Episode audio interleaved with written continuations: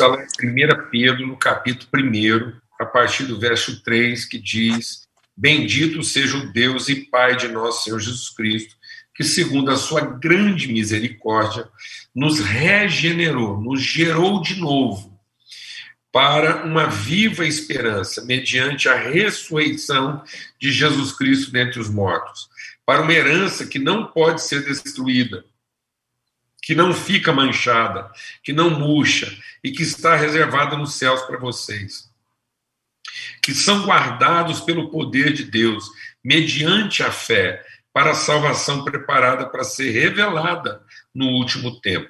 Nisso vocês exultam, embora no presente, por breve tempo, se necessário, sejam contristados por várias provações, para que, uma vez confirmado o valor da vossa fé, muito mais preciosa do que o ouro perecível, mesmo apurado pelo fogo, resulte em louvor, glória e honra na revelação de Jesus Cristo mesmo sem tê-lo visto, vocês o amam. Mesmo não o vendo agora, mas crendo nele, exultam com uma alegria indescritível e cheia de glória, obtendo o fim, o alvo, o propósito da vossa fé, a salvação da alma. Amados, nós precisamos entender isso, né? que essa é a vitória que vence o mundo, a nossa fé. E a fé é para a salvação da alma, não é para outra coisa. O fim da fé é para que a alma humana seja salva. Para que a alma humana seja edificada, construída, para que o nosso entendimento, a nossa consciência de identidade, de natureza, de propósito seja aperfeiçoada. Para que isso aconteça, nós vamos ter que conviver com a quebra, com o desfazer, com o sepultamento das coisas que muitas vezes alimentam nossas crenças. E o que alimenta nossas crenças é o que eu posso ver, o que eu posso tocar, o que eu posso controlar. Então a palavra de Deus diz que a nossa fé não se fundamenta, ela não se forma, ela não se constrói a partir daquilo que se vê, mas a fé se fundamenta a partir daquilo que não se vê. Porque o visível, ele é temporário, ele é passageiro, mas o invisível é que é permanente. Então a fé é a certeza das coisas que se veem. Isso quer dizer o seguinte, que a nossa fé, ela vai de graça em graça, de glória em glória, na medida em que nós vamos sendo desvestidos do visível para sermos vestidos do invisível. A palavra de Deus diz que nós vamos sendo, nós vamos tendo o nosso rosto descoberto, ou seja, as, os mantos, as roupas, as estruturas que nós colocamos sobre nós mesmos para nos proteger, para nos dar senso de segurança, de garantia, de proteção. Na medida em que nós vamos amadurecendo, Deus vai desfazendo todas elas para que a gente possa ser transformado na perfeita imagem, que é uma imagem que não depende das, das coisas que garantem essa nossa timidez, né, que sustentam a nossa insegurança, para que a gente seja sustentado no conhecimento. Eu estou compartilhando isso porque muitas vezes as pessoas estão vendo esse momento agora como um momento de subtração, de privação, né, um momento de sacrifício no sentido do prejuízo, e não de sacrifício no sentido do ganho. Esse momento agora não é um momento de privação, é um momento de crescimento, não é um momento de subtração, é um momento de libertação para que a gente possa conhecer uma forma ainda mais madura, mais sustentável, mais espiritual de manter nossas relações. As pessoas muitas vezes estão com o sentimento de que o distanciamento, não poder encontrar, não poder tocar, as pessoas estão com medo de perder algumas relações ou perder algumas coisas. Mas, na verdade, ninguém vai perder nada. A gente só pode perder aquilo que, na verdade, nunca pertenceu. Então, se vai haver algum tipo de prejuízo, algum tipo de dano, é naquilo que, na verdade, nunca foi permanente, sempre foi passageiro. Então, na verdade, é como se fosse uma limpeza. É uma depuração para a gente poder entender o que de fato são as relações mais essenciais da nossa vida.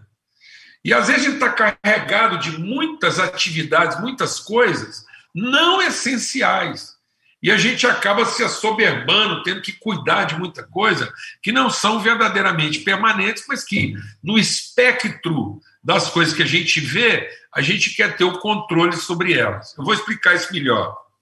Lá no encontro do Tomé com Jesus, abra sua Bíblia lá no Evangelho de João, no capítulo 20.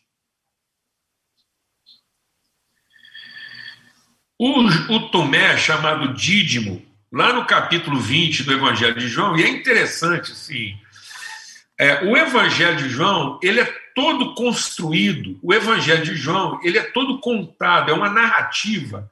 A narrativa de João é sempre para nos arremeter à identidade espiritual de Jesus. Então não tem nenhum outro evangelho que fala da nossa relação com Cristo, no seu sentido místico, no seu sentido espiritual, como o Evangelho de João. Porque o Evangelho de João, ele já mostra o quê? Jesus como o Filho de Deus. Então, Jesus tem um ministério como filho de homem? Tem. Lá em Mateus, ele é o filho de Davi, que é rei. Em Marcos, ele é o bezerro que veio para sacrifício. Em Lucas, é o filho do homem que vem nos identificar com a, com a natureza humana. Mas é o Evangelho de João que revela a transcendência, o eterno de Cristo. É o verbo que se fez carne e que é desde o princípio. Então, o Evangelho de João mostra o princípio e o fim de todas as coisas. Enquanto os outros evangelhos são instrumentos da pedagogia do que Cristo realiza na, na, na, na temporariedade humana, o Evangelho do João nos arremete para a eternidade do que ele está fazendo. Então, por isso que a narrativa de João é bem seletiva. Você vai encontrar no Evangelho de João algumas narrativas que não tem nenhum outro evangelho. Mulher samaritana. Deus está procurando aqueles que o adorem em espírito e em verdade. Só no Evangelho de João. A conversa de Jesus com Nicodemos. Se você não nascer da água do Espírito, não nascer de novo, você não entra no reino do céu. Só no Evangelho de João a transformação de água em vinho, ou seja, uma coisa sobrenatural, uma transformação na natureza e não na ordem. Jesus não fez um milagre de ordem ao transformar água em vinho. Ele fez um milagre de natureza. A Bíblia diz que foi ali que ele deu início aos seus milagres. Ou seja, então o Evangelho de João está mostrando que tudo que Jesus está fazendo não são milagres de ordem, são milagres de natureza. Jesus não veio para socorrer a gente na nossa ordem. Ele até nos ajuda na ordem, mas que eu tenha aqui uma consciência de quê? De natureza, que eu seja transcendente na compreensão da minha identidade espiritual. A, a ressurreição de Lázaro, em que Jesus deliberadamente deixa Lázaro morrer. Então, é um, presta atenção, amado. Presta atenção. A ressurreição de Lázaro é o único milagre que Jesus deixa patente que ele está resolvendo um problema que ele tinha poder para ter evitado. Que às vezes a gente fica tratando com Deus como se os problemas aconteceram e, e, e Deus nem viu o que aconteceu. Mas nós estamos aqui agora para lembrar a Deus o que está acontecendo e nós vamos ajudar Deus a chamar Deus com um problema. E agora, porque nós falamos, Deus acordou e vai resolver o problema. Não, mano, desencana. Todo o problema que nós estamos passando, todo ele, se, tem, se fosse só para resolver o problema, Deus tinha evitado. Às vezes a gente conversa com Deus como se ele não soubesse do que está acontecendo. E a gente conversa com Deus igualzinho Marta conversou com Jesus. Se o senhor tivesse me escutado, o problema não tinha acontecido. É desse jeitinho que a gente conversa com Deus. Se o senhor tivesse aqui na hora que eu falei, meu irmão não tinha morrido. Só tem João. Esse negócio só está em João. Ou seja, Jesus está lá, ele recebeu um recado, ele sabia que o negócio ia virar o que virou, e ele deliberadamente não respondeu a Marta do jeito que ela queria ser respondida, porque ele queria, ser, ele queria responder de um jeito que ia levar a Marta a conhecer algo superior ao que ele estava pedindo. Então Jesus, ele não respondeu de modo diferente. Jesus não responde de modo diferente, ele responde de modo superior.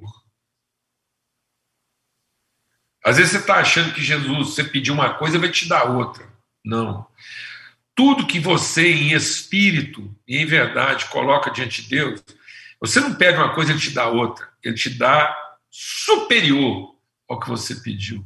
Ele te dá além do que você podia pedir ou pensar. Então é uma transcendência, um negócio assim. Então Deus nunca leva a gente de volta ao menor. Deus sempre conduz a gente ao maior. Então, toda vez que Deus exige de nós um sacrifício, não é um sacrifício de quem está perdendo. É um sacrifício de quem está sendo levado a um outro nível de entendimento. Amém? Então é só no Evangelho de João que você encontra essas coisas. É muito interessante isso. Né? É só no Evangelho de João, por exemplo, que Jesus lava os pés dos discípulos. Essa, essa narrativa não está lá nos outros evangelhos. Ou seja, é só o Evangelho de João que mostra um momento íntimo da ceia que, se não fosse o Evangelho de João, ninguém nem ia ficar sabendo o que aconteceu. Que assim que terminou a ceia, Jesus se despiu e lavou os pés dos discípulos, falando da autoridade deles. E que o exercício do ministério suja os pés, que precisam ser limpos. A nossa autoridade é uma coisa que precisa sempre ser limpa, porque senão a gente vai fazendo as coisas, vai fazendo as coisas e não percebe que vai juntando entulho. A nossa vida vai ficando meio suja, meio embaçada, e daqui a pouco você está fazendo aquilo na força e não na autoridade. Então a autoridade é uma coisa que precisa ser limpa, para que a gente não faça na força, mas faça na consciência. Uma consciência gerada pela relação. Então não é no poder, é na autoridade. Só está no Evangelho de João.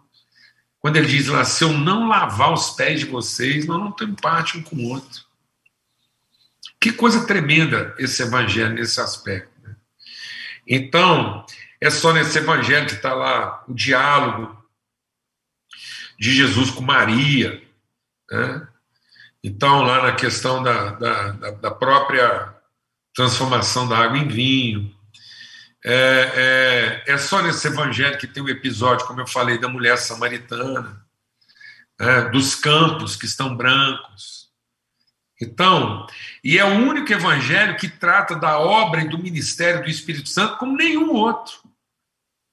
Eu vou embora e vocês não me verão, e eu vou enviar o Espírito Santo que estará com vocês. Então é no Evangelho de João que está claro, está patente, que vai ter um tempo que a gente não vai ver Jesus, que a gente tem que resolver as coisas no espírito. E agora o João, o Pedro está repetindo isso, aquele a quem vocês não viram, no entanto, amam. E aí eu queria ler aqui no Evangelho de João o encontro de Jesus com Tomé, que só está aqui no Evangelho de João. E diz assim: Tomé, um dos doze, chamado Dídimo, não estava com eles quando Jesus veio. Amém? Então, o Tomé faltou no culto presencial. Amém, amados? Glória a Deus. Por que será que o Tomé não estava no culto presencial? Que ele precisava ser liberto disso, né, mano? Será que o Tomé precisava ser liberto desse negócio? Será que nós precisamos ser libertos de alguma coisa que a gente se apega e quando a gente acha que aquilo está ajudando, na verdade, o que pode estar tá é comprometendo uma visão maior? Porque os outros falaram assim para o Tomé: Vimos o Senhor. E sabe o que ele respondeu? Se eu não vir o sinal dos pregos nas mãos dele, se eu não puser o dedo, se eu não puser a minha mão no lado dele, de modo nenhum crerei. Amado, eu vou falar uma coisa para você. Tem alguns irmãos que estão perdendo a fé se não puder tocar. Se não puder encostar. Tem gente que está ficando meio esquisito. Então tem muita gente aí vivendo um processo depressivo, é, é, nocivo, porque perdeu o paradigma da tangibilidade. E estão dizendo isso como se isso fosse uma virtude, e não é, isso é um problema. Não há espiritualidade bem desenvolvida se nós somos reféns do tangível, do visível, do tocável. Tudo isso é muito bom. Pôr a mão, tocar, apertar, tudo isso é muito bom. Ninguém pode tirar o valor disso, não. Mas isso não constrói, isso não sustenta o homem espiritual. Porque as coisas visíveis são passageiras. Então nós podemos desfrutar delas, mas nós não podemos depender delas. Ainda que o nosso homem exterior se desfaça, ainda que eu perca uma parte que eu considero essencial da minha estrutura, o meu homem interior se renova. Então eu tenho que tomar cuidado com os meus medos, porque às vezes Deus, a única forma de Deus me libertar dos meus medos é me libertando dos meus apegos. Para que eu entenda que eu posso me tornar uma pessoa maior. Agora veja por que, que o Espírito Santo trabalhou para o Tomé não participar da reunião presencial. Passados oito dias, os discípulos de Jesus estavam de novo reunidos. E Tomé estava com eles, estando as portas trancadas. Jesus veio, colocou-se no meio deles e disse: Pai seja convosco. Logo Tomé já foi falando. Ah, logo ele disse para o Tomé: falou, Tomé, seguinte, vem cá, põe aqui o teu dedo, veja as minhas mãos, estenda também a sua mão, põe no meu lado. Não seja incrédulo, mas crente. Ao que Tomé respondeu: Senhor meu e Deus meu. Agora veja o que Jesus vai falar para Tomé. Você creu porque me viu. Mais bem-aventurados são aqueles que não viram e creram.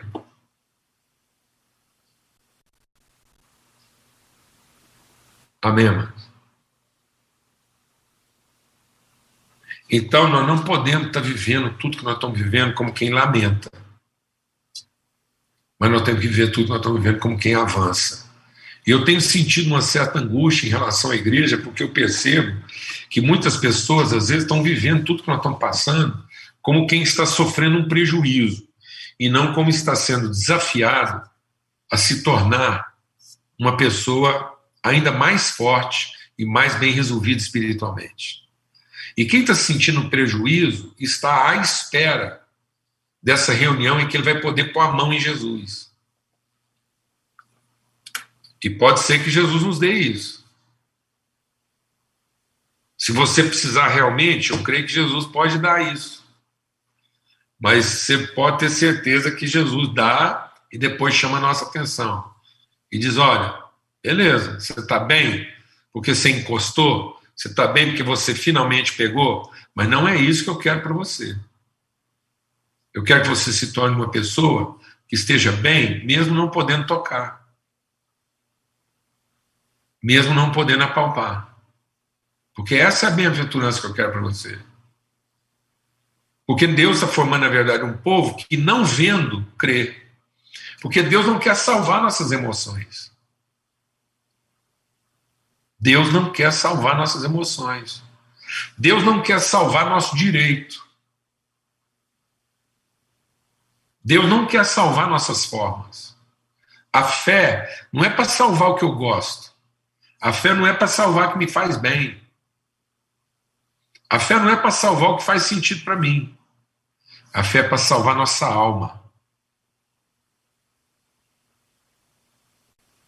A fé é para salvar nossa alma. Para que você seja uma pessoa de alma salva. Qualquer que seja a circunstância. Qualquer que seja a forma que eu e você temos que viver igreja, nossa alma está salva. Que esse é o propósito, a salvação das nossas almas. Deus não tem nenhum outro compromisso. Pode ser que Ele, na sua misericórdia, nos conceda aquilo que eu preciso tanto. Mas Ele não concede aquilo que eu preciso tanto para que eu sinta que Ele vai continuar me concedendo aquilo sempre. Às vezes Ele vai me conceder temporariamente aquilo que eu acho que eu preciso tanto, para poder me exortar que eu preciso ficar livre daquilo.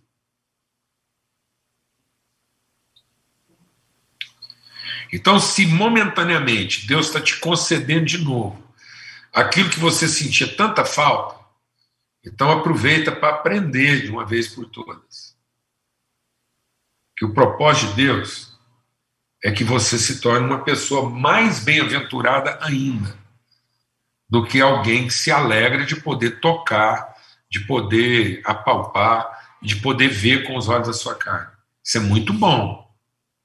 Reencontrar com todo mundo, cada vez que eu estou reencontrando com alguém, eu agradeço.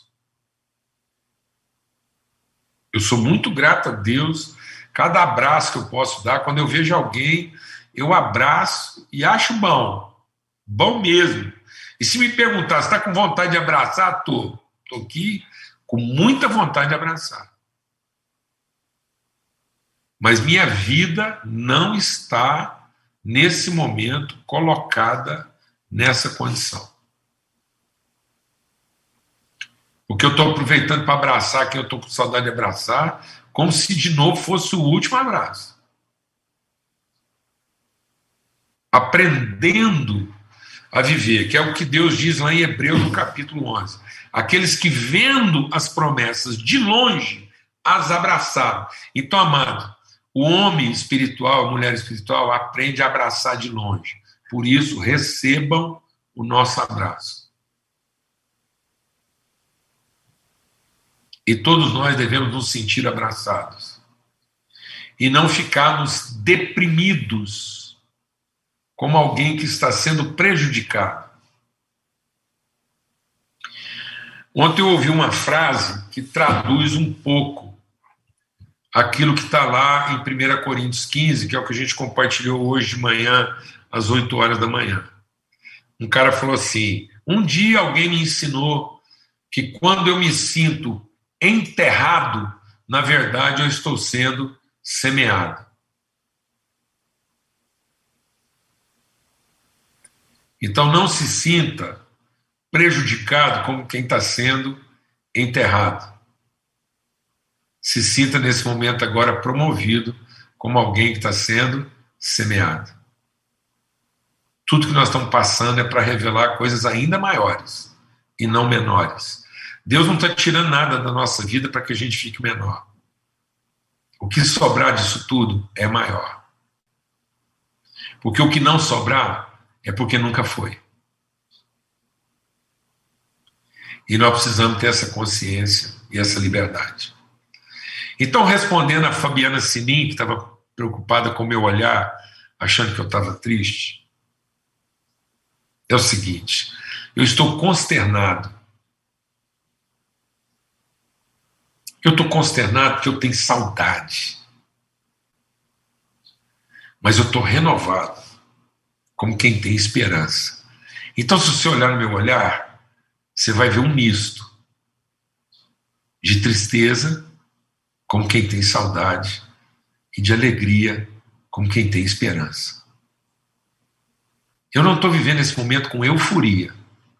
Eu estou vivendo esse momento com toda a tristeza que esse momento exige mas com todo empenho, disposição, ânimo, acordo todo dia animado, empenhado em perseverar no melhor,